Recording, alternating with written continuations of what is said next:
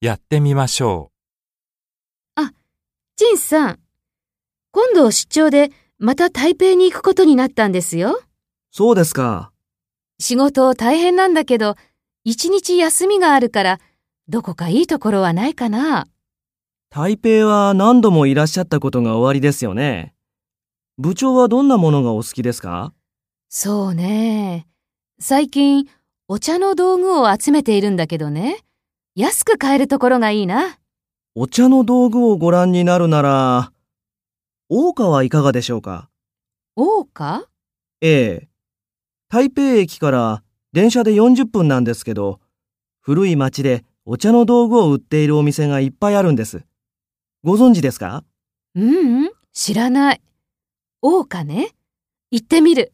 ありがとう。